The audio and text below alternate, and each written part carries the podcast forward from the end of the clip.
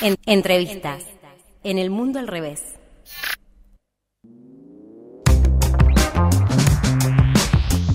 Hora de la entrevista aquí en El Mundo al Revés por el aire libre. Estamos en contacto con Alejandro Wall, él es periodista y queremos conversar con él eh, nada más y nada menos que por el lanzamiento de un librazo.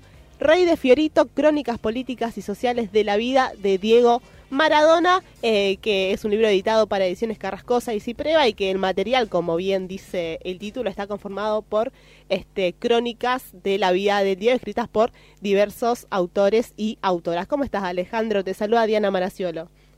Hola Diana, ¿cómo estás? Muy bien, un placer hablar con vos, este, más si nos convoca a este libro que pinta para Librazo. Contanos cómo surgió la idea.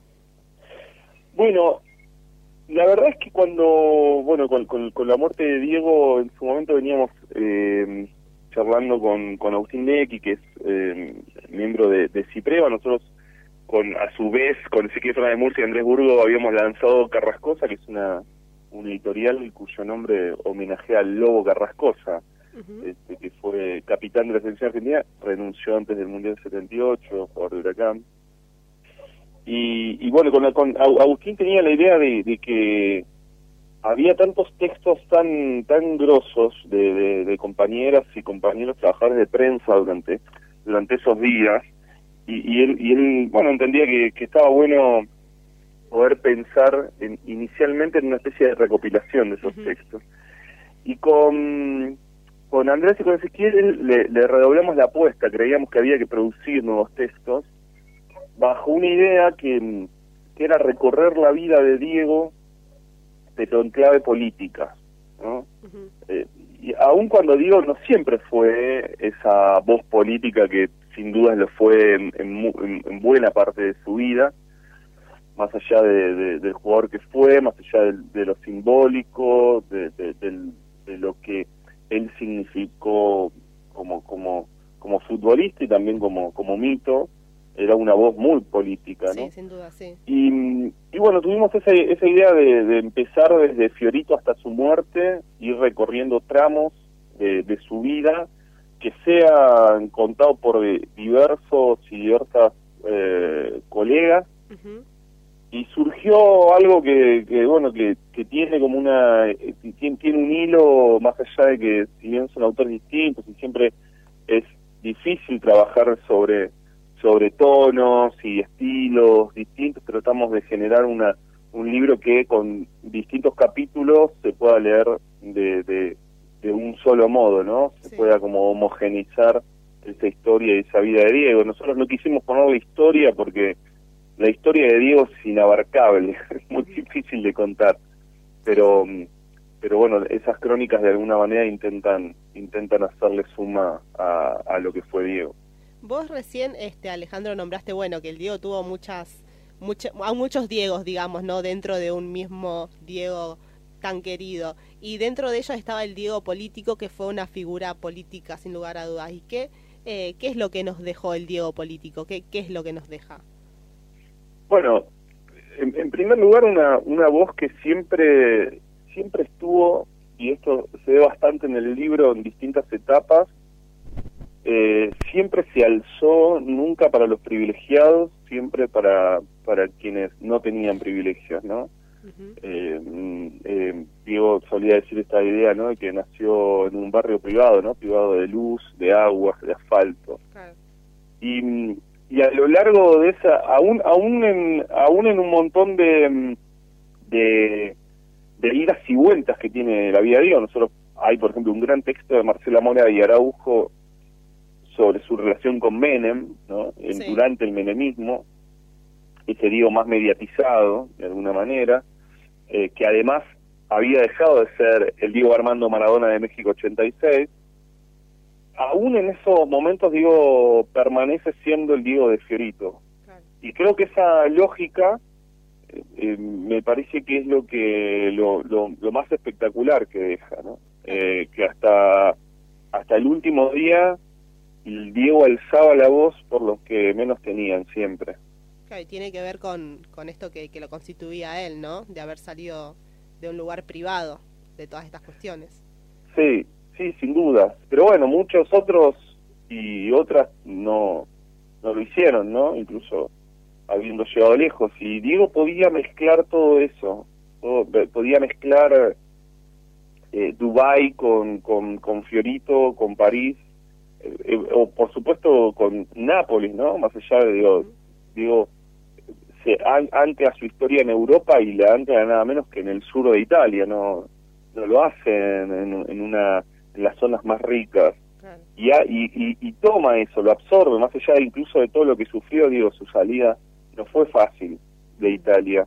Eh, mm, era difícil, ¿no? A, a la distancia tal vez no tomamos la dimensión de lo que significó para Diego el Mundial de Italia 90, lo, lo que le costó a Diego su, su, su carrera profesional en, Italia como futbolista, eh, y siempre tuvo esa, esa cosa. Después, por supuesto, bueno, hay, hay un gran capítulo que para mí es de lo mejor, eh, la mejor explicación de, los, de, la, de la relación de Diego con Fidel Castro y con Cuba y con Venezuela también, de cómo Diego termina eh, abrazándose a, a, Cuba y a, y a Venezuela, a Cuba primero sobre todo, el vínculo con, con Fidel Castro casi como, no casi te diría como un padre, como un padre, eh, y con, bueno, con, con un montón de situaciones, obviamente el, libro está editado antes de, lo, de, todo lo que ha surgido en las últimas horas, ¿no? De,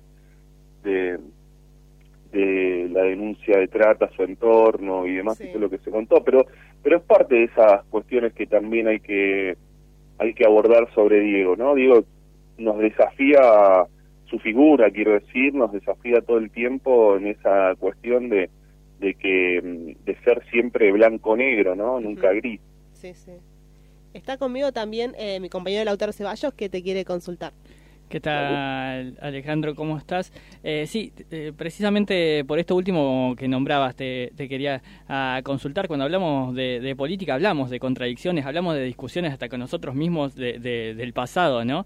Eh, ¿Cómo se, abordan en estos distintos capítulos esas contradicciones que fue teniendo, o si se quiere, Diego, a lo largo de, su vida? Bueno, hay, hay distintos hay distintos abordajes de de eso.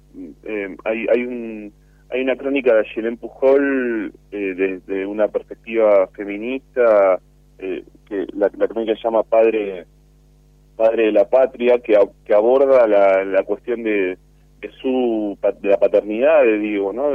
no, no de las paternidades, las no reconocidas, de, de las que surgieron luego, de, de, de, de, de afrontarlo eso desde una perspectiva eh, feminista, pero también en la idea de cómo también hemos construido a Diego como padre, ¿no? este, cuando cuando lo pensamos incluso en, en esa en esa ese rezo que siempre tenemos con Dalma y con Janina eh, y también en el padre futbolístico, ¿no? En esa en esa idea. Ahí me parece que que Ayelén, bueno, trata de, de abordarlo en su texto, así como Pablo Perantono, por ejemplo, eh, enfoca el tema de los medios y cómo los medios de alguna manera vampirizaron a Diego, sin dudas. Nadie debe haber capturado tanto a, Diego como... o ninguna cámara debe haber capturado a alguien como lo ha capturado tanto a Diego, ¿no? lo, ha perseguido desde, desde que era chico, eh, todo el tiempo, ¿no? Y cada vez más, con la aparición cada vez de más medios, más todavía y Diego enfrentaba eso, pero también hacía uso de esa cuestión, ¿no? No era únicamente los medios contra Diego o Diego contra los medios, ¿no? Había como un vínculo que iba y venía, en donde había una necesidad mutua todo el tiempo de, de esa de esa cuestión. En esa en, en, esas cuestiones aborda, digo, parece que son los dos textos que más tratan de, poner, también el del menemismo, que es una gran historia que cuenta Marcela Moria Araujo, que también tiene un poco de crónica personal de cuando le tocó con, concretar un encuentro entre Lineker y, Diego Maradona y el puente insólitamente era Carlos Menem, presidente de entonces. Bueno, eh, eso también era Diego, ¿no? Menem, eh, incluso está la sospecha de traición del menemismo, ¿no? En, en, todo esto, ¿no? A Diego. Sí, por eso no, no, por eso no todo nunca es lineal. Claro. No todo nunca, no todo nunca es lineal a veces se, se, se simplifica en la idea de Diego fue menemista. Claro. Bueno, Diego tuvo, tuvo, cierta cercanía de, eh, con, con Menem sin duda, así como también tuvo eh, momentos muy muy complejos. Bueno, el episodio de la calle Franklin, aquella vez en que Diego, aquí, eh, en la que Diego lo, lo detienen eh, y, y lo sacan con los medios en la puerta, ¿no? Sacándole fotos, es evidente que, que ahí había habido una traición de alguna manera. Nosotros con, con Andrés eh, Burgo, con quien fuimos, bueno, dos de los editores del libro, hicimos en su momento el último Maradona, que enfoca en el Mundial 94, y ahí también, digamos, el vínculo entre Maradona y Menem no era, era un vínculo eh, un vínculo cercano, eh, aun cuando cuatro años antes lo habían nombrado a Diego embajador Claro. de- del deporte y demás, lo había nombrado propio Menem y su secretario de, de prensa, que era Fernando Niembro en ese momento. Antes nombraste eh, a el vínculo entre Diego y Fidel. Eh, Pablo Yonto fue una persona importante ¿no? en ese vínculo, ¿no? Tengo entendido, ¿no? Sí, porque eh, el- la, la relación de Diego con, con Cuba comienza después del Mundial 86, cuando a, a Diego lo, le entregan un le quieren entregar un premio de prensa latina de la agencia cubana y, mm, y allí, eh, bueno, había Carlos Bonelli, que era un periodista de la agencia, que quería convencer a Diego, acude a Pablo Yonto, que tenía una relación con Diego desde hacía muchos años, desde la época de Argentina Juniors. Y, y entonces van a- a la- a la- al departamento de Diego a, a de convencerlo de que acepte premio de prensa latina que, que incluía viajar a La Habana. Ujú. Y Diego era muy, eh, digo, era un Diego que, que si uno lo ve hoy o, o lo piensa hoy según lo que le cuenta Pablo allí, era un Diego muy distinto. Decía, no, no quiero que me mezclen con la política, ¿no? O sea, me van a, van a ir a hacer una, una maniobra porque voy a terminar envuelto en eso, hasta que lo convencen. Lo convencen, Diego dice que iba a ir con eh, ocho mujeres, entonces lo, lo- lo intentan convencer de que no, entonces dice, no, quédense tranquilo que es con Claudia, con Dalma, con nombre de las hermanas. Y se lleva a toda la familia.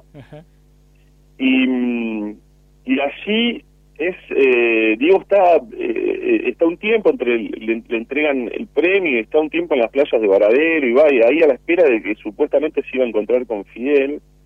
Diego se impresiona de Cuba, de- eso ya es, estoy hablando del año 87, Ujú. se impresiona, le comenta a Bonelli que viaja con él y viaja también con Fernando Signorini, su preparador físico histórico, le comenta a Yonto que, que se impresionaba de que los pibes no, no pidieran en la calle, y se produce el encuentro con Fidel, y bueno, el, el- el encuentro con Fidel es eh, una, una especie de amor a primera vista, fue mágico entre ambos, y que y, si- y siguió siguió durante mucho tiempo en donde Fidel lo llamaba, hablaba, conversaban a toda hora, Ajá. hasta que bueno, luego iba a tener ya directamente hasta su recuperación personal en dos ocasiones en, en Cuba.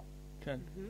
Eh, Ale, estamos cortísimos de tiempo, la verdad, y nos encantaría poder seguir charlando con vos, pero fundamentalmente nos interesaría saber cómo se consigue el libro eh, y si en Rosario se puede conseguir este que pinta un librazo por todo lo que escribís.